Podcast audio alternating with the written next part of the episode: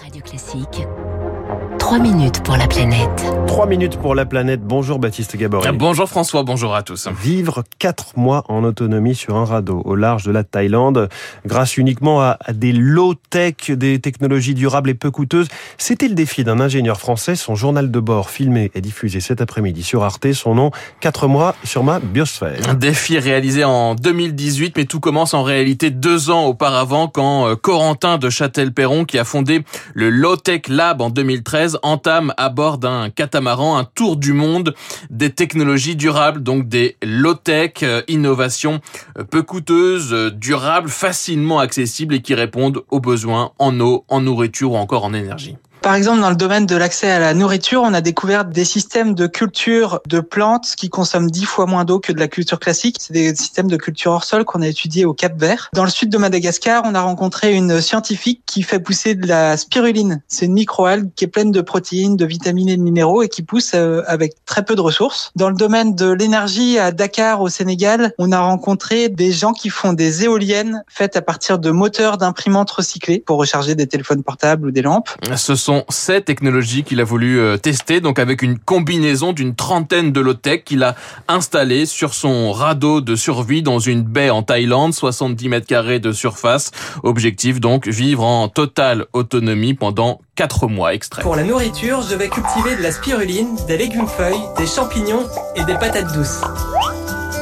Je vais aussi avoir un élevage de grillons comestibles. Et puis deux poules et une canne pour les œufs. Les œufs donc de deux poules, un élevage de grillons, de la spiruline pour les lipides. Corentin de Châtel-Perron comptait sur des patates douces pour le reste donc des champignons, des légumes feuilles cultivés hors sol évidemment, et puis un désalinisateur d'eau construit avec une bâche. Par exemple, les grillons sont omnivores donc ils mangent euh, les déchets organiques, ou alors les eaux grises, ben voilà, les eaux usées, l'urine, etc. peuvent être transformées par des bactéries dans un biofiltre, et ces bactéries les transforment en engrais pour les plantes. Les déchets des plantes peuvent servir aussi pour faire pousser des champignons, etc. Et en fait, on peut créer, j'allais dire assez facilement, mais c'était pas si facile que ça, un écosystème complet en fait. Une biosphère, mais il faudra en fait trois mois hein, pour que ça fonctionne bien. Les patates douces ont été attaquées par des chenilles, elles n'ont rien donné. Et pour les légumes feuilles, il a fallu changer en cours de route de substrat et d'engrais. Je repars de zéro.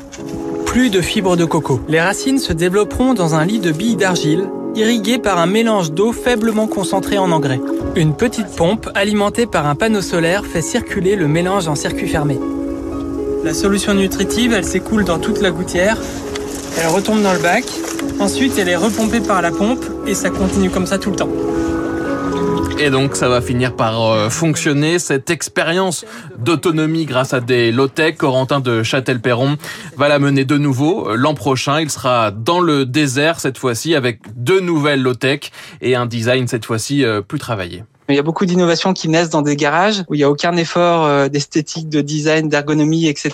Et je pense qu'on a beaucoup de low-tech qui sont encore dans ce cas-là. il faut les faire sortir du garage en les designant, en les rendant plus attrayantes pour qu'on commence à imaginer qu'un futur puisse être euh, non pas à la Elon Musk euh, hyper high-tech, à les coloniser d'autres planètes, ni au contraire décroissant à retourner en arrière, mais un, un, progrès qui nous amène vers des modes de vie plus sains et plus durables grâce au low-tech. Repenser nos modes de vie, promouvoir ces innovations comme solution locale et durable, notamment face au changement climatique. C'est donc cet après-midi sur Arte. Son livre, également sur sa biosphère, euh, a été publié hier aux éditions Arto. Ben voilà, il suffisait d'y penser. Élevage de grillons pour tout le monde et bâche pour désaliniser l'eau. Voilà, il va falloir tester, François. On va tester. Non, mais c'est de la science et c'est passionnant. Merci beaucoup. Trois minutes pour la planète tous les jours avec vous.